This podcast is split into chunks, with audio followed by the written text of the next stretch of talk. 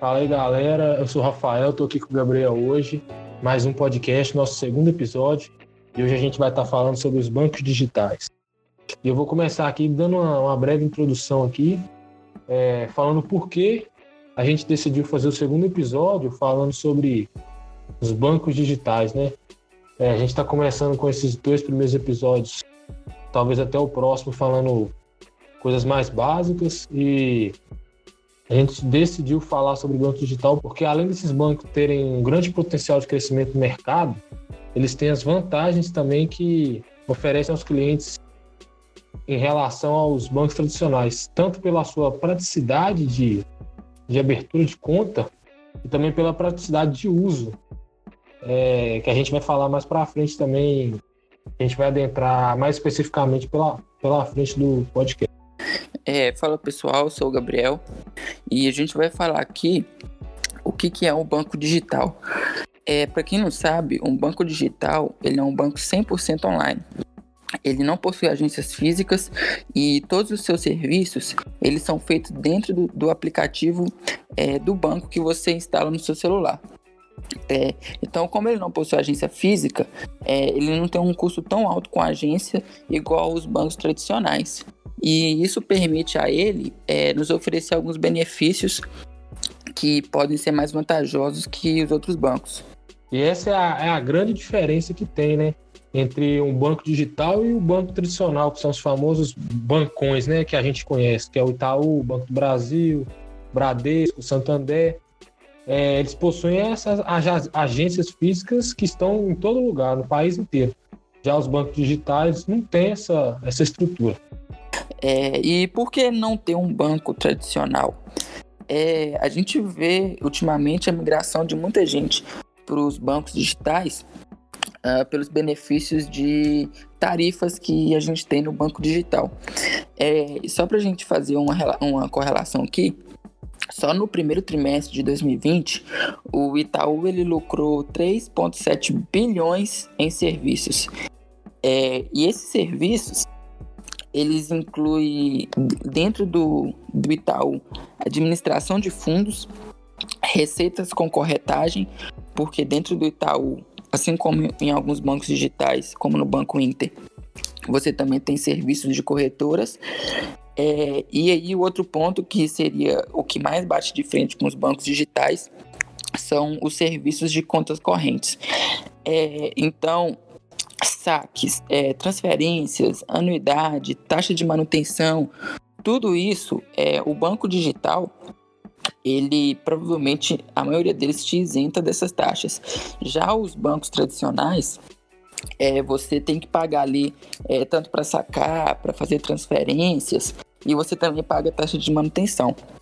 É, só para você ter ideia, no banco do.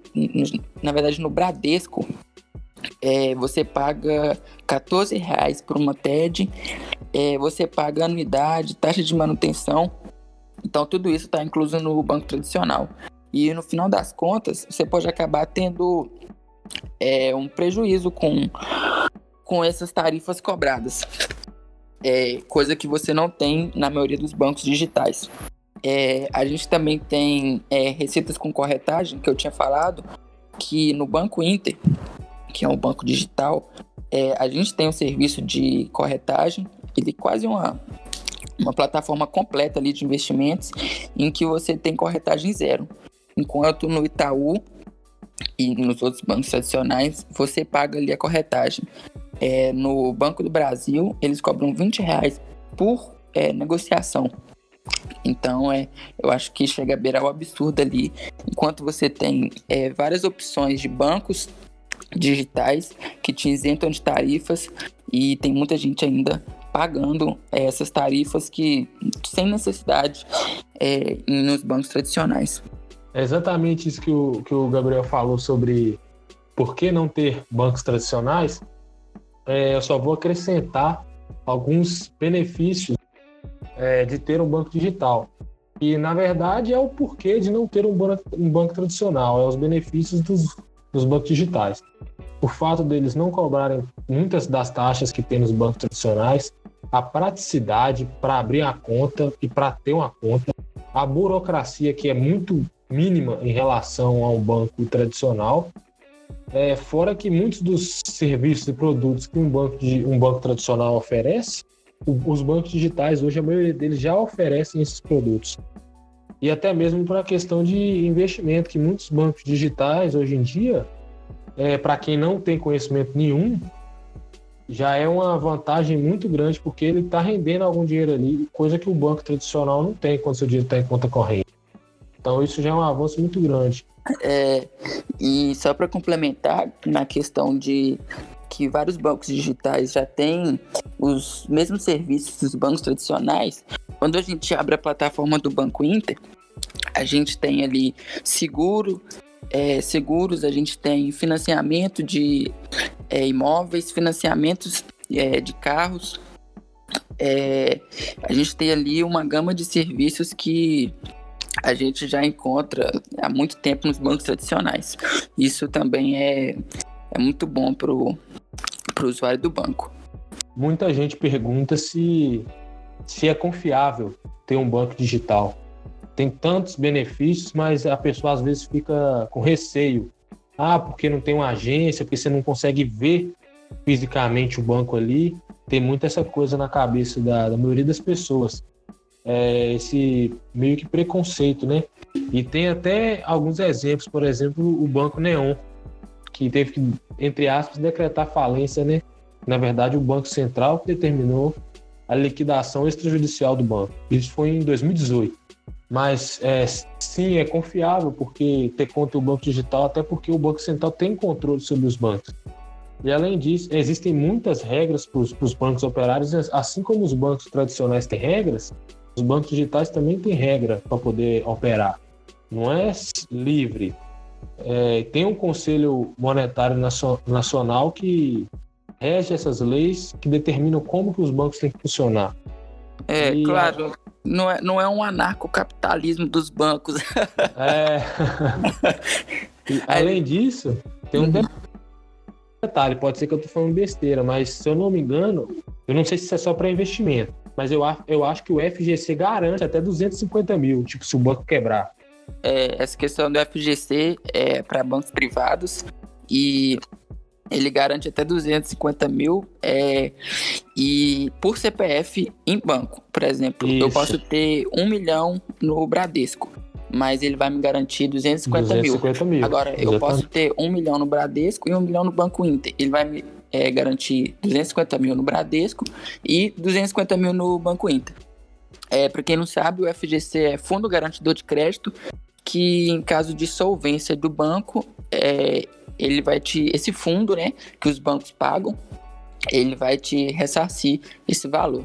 Então, é, de certa forma, você tem ali segurança até 250 mil. E é por isso que é até importante, se você tem um patrimônio maior, você não colocar tudo ali é, em um banco. É claro que é um pouco difícil, Muito difícil hoje. o banco quebrar. É um banco quebrar pela, pelo sistema financeiro que a gente tem. Até por um oligopólio. A gente tem ali cinco bancos grandes e alguns bancos digitais vindo, digitais vindo atrás. Então a gente acha que é um pouco impossível um banco quebrar. É, sobre segurança dos bancos, é, a gente já teve uma vez é, o Banco Inter que vazou dados dos clientes e esses clientes foram processados, é, mas eu acredito que foi a única vez que realmente assim, teve um escândalo e vazou dados. Em compensação, provavelmente a gente já teve isso nos bancos tradicionais, de vazamento de dados, de cartão de crédito. Então, é, dá para ver que é seguro, é, ninguém entra no sistema bancário, ah, vamos criar um banco amanhã e pronto. Não, tem regulamentação, tem lei, tem sistema de segurança. E a gente pode ver que todo dia os bancos tradicionais, ó, os bancos digitais, perdão, eles estão inovando em segurança. Tem é, novas, é, aqueles códigos que eles colocam, é token, é, tem várias coisas que você precisa ali para entrar na sua conta. É, e uma pergunta engraçada que a gente sempre ouve é: se o banco não cobra taxa, como que um banco digital lucra? É, então, na verdade, o banco ele não é bonzinho com você. Quando você deixa seu dinheiro no banco, é, o banco está trabalhando com seu dinheiro, ele está emprestando juros mais altos, ele está fazendo investimentos. Ele tem uma gama de serviços ali que ele pode é, render seu dinheiro. É, a gente pode até ver na plataforma do banco, do Banco Inter, que a gente tem é, uma, uma variedade de serviços que faz o banco lucrar. Ou seja, ele lucra com crédito, com financiamento imobiliário, com seguro, é, algumas taxas do cartão de crédito, é, como vamos, por exemplo, atraso na parcela, que você paga uma multa, ou então uma pequena porcentagem de transações. Então, é, o banco ele, ele vai lucrando em cima disso. Quando a gente fala que um banco tradicional ele cobra é, é, taxa de transferência, de saque e tudo mais, é, na verdade, ele está cobrando, vamos dizer ali, um adicional a mais. Isso é só uma parte da receita. O, o, a atividade operacional do banco é com empréstimo, é com crédito. Então, é, os bancos digitais lucram. É claro que a gente tem é, cases diferentes. A gente tem o Nubank, por exemplo, que ele é um banco com um potencial de crescimento enorme. Então, ele tem uma estratégia diferente de alguns outros bancos digitais. Então, por enquanto, ele não dá aquele lucro. Em contrapartida, a gente tem o Banco Inter, que ele já dá lucro porque ele já é um banco mais consolidado há algum tempo ele não tem uma proposta agressiva de captação de cliente, até porque o Banco Inter ele já foi um banco tradicional. O Nubank, se eu não me engano, ele dá até prejuízo, na verdade, né? Ele sim, fecha às vezes sim. negativo. Sim, não, vem, não vem muito ao caso assim no podcast hoje. A gente poderia até fazer um futuro episódio falando sobre isso, mas às vezes ele fecha no negativo. É, e a gente pergunta é, se todos os bancos digitais são 100% gratuitos. Não, é, nem todos são 100% gratuitos. É, alguns serviços dentro do aplicativo podem ser pagos. Então, é, é, melhor você filtrar o banco que vai te oferecer é, mais recursos gratuitos. É, a gente tem ali o, o Nubank, por exemplo, que ele cobra 6,50 por saque. Então já é um, um, um, diferencial ali de, do Banco Inter, por exemplo, que ele não te cobra saque. Mas isso é porque o Nubank ele não é de fato consolidado um banco. Ele é mais um aplicativo de pagamentos, a gente poderia dizer assim. Então ele não tem esse privilégio de poder deixar o saque gratuito. Só uma observação aqui bem rápida e simples é de quais são os bancos digitais mais conhecidos e quais são os melhores, né? Na nossa opinião, claro. É, os, mais, os mais consolidados, vamos dizer assim.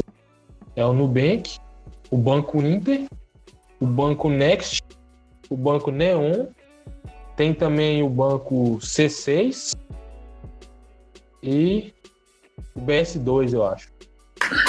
São os que eu conheço mais, mais consolidados. E tem o Banco Pan, agora que virou digital. Na verdade, ele é um tradicional. É que os bancos tradicionais tão, tão, não estão ficando para trás, não, né? Eles estão é, começando a ficar digital. Né? O Banco Pan investiu forte aí em propaganda. Mas então... assim, o Nubank e o Banco Inter é de longe os mais famosos. É, eles são os mais famosos, mas a gente tem que considerar também que o Nubank, ele tem, se não me engano, 20 milhões é, de clientes, enquanto o Banco Inter ele fica com 5 ou 4. Então é uma diferença aí. É uma diferença dos dois grande. considerável. É, então eu acho... eu acho que eu acho que isso aí é muito da burocracia que o Banco que... Inter tem um pouco mais para ter uma conta do que o Nubank. É, pode ser também um pouco da estratégia. O Nubank pode é um, ser também, uma é. estratégia mais agressiva de é, divulgação. É verdade. É, então eu acho que eu acho até legal a gente é, fazer um, um, comparativo aí de qual seria o melhor, o, o, Banco Inter ou o Nubank, já que tá mais é, na língua do povo aí, os dois bancos. O banco, o banco Inter e o Nubank ambos oferecem cartão de crédito, né? E função de débito também. É. Tem uma, uma certa diferença mínima entre a velocidade com que eles liberam débito e crédito e a facilidade, mas os dois liberam. O Nubank ele aprova o seu crédito bem mais fácil. Bem mais fácil, é. é e a gente aí é, é ponto para o Nubank. É, a gente pode é. ver aqui também que o, o Inter, na verdade, ele oferece mais serviços do que o, o Nubank. Ele tem recarga, câmbio, ele tem é, empréstimo bancário comum, ele tem depósito por boleto, pagamento de boleto, transferências gratuitas e limitadas, cartão de crédito e débito, consórcio, débito automático, financiamento imobiliário, seguro, cashback, serviços de investimentos. O Inter ele tem uma plataforma de corretora completa é para você investir em renda fixa e renda variável, e isso pesa. É, e também tem conta para pessoa jurídica. Enquanto o Nubank ele tem quase a metade desses é, desses serviços. Ele tem recarga de celular, ele tem é, cobrança, é, empréstimo bancário, depósito por boleto, pagamento por boleto, transferências gratuitas e limitadas, cartão de crédito e débito, é, programa de pontuação e conta corrente remunerada.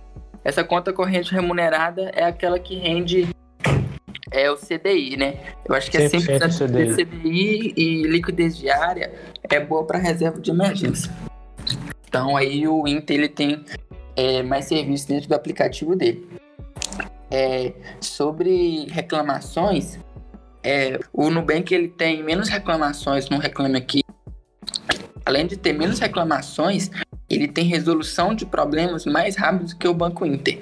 Então, ele tem é, mais clientes e ainda consegue ter menos reclamações e mais resolução de problemas. Então, nesse quesito aí, o Nubank ele leva à frente do Banco Inter. Se tivesse um placar, estaria de 2 a 1 um. É... detalhe, detalhe que a anuidade e a taxa de manutenção dos dois é, é grátis. Sim, eles oferecem esse serviço gratuito. É, então eu acho que, no geral, é, eles são praticamente a mesma coisa. O Banco Inter também leva uma vantagem na questão do saque, que é gratuito. O Nubank ele, você, tem, você tem que pagar 6,50 pelo saque. Mas é, se a gente for levar no geral, são dois bons bancos que é, compensam muito mais que o banco tradicional, sem dúvidas. E isso daí vai ficar a gosto de quem quiser um cartãozinho mais bonito, laranjinho, roxinho. De depende muito da necessidade de cada um. Às vezes é uma pessoa que saca muito. Talvez o banco é, vai ser melhor. Você pode usar aquele hack também. Você, você pega os dois. Deixa o é. Nubank rendendo 100% do CDI lá, que não vai ser quase nada, na verdade, mas deixa seu, seu dinheiro lá. Se você quiser sacar, você transfere de graça para o Banco Inter e saca o dinheiro. É, e a gente vai ficando por aqui no podcast. É, eu acho que deu para pegar muita coisa boa aí de bancos digitais e bancos tradicionais. E por que migrar para o banco digital, que te oferece muito mais benefícios. E então, é, divulga esse podcast aí para seu avô, para seu pai, que insiste em ir na agência e ficar no dele tradicional é... Tem muito disso, você sabe, né? É. A maioria dos clientes aí de banco tradicional é o pessoal mais desconectado com a internet. É... Então é isso. É, acho que foi de proveito esse podcast. Até a próxima. Esquece de compartilhar, não. Dá essa moral pra nós, não. Falou, tamo junto.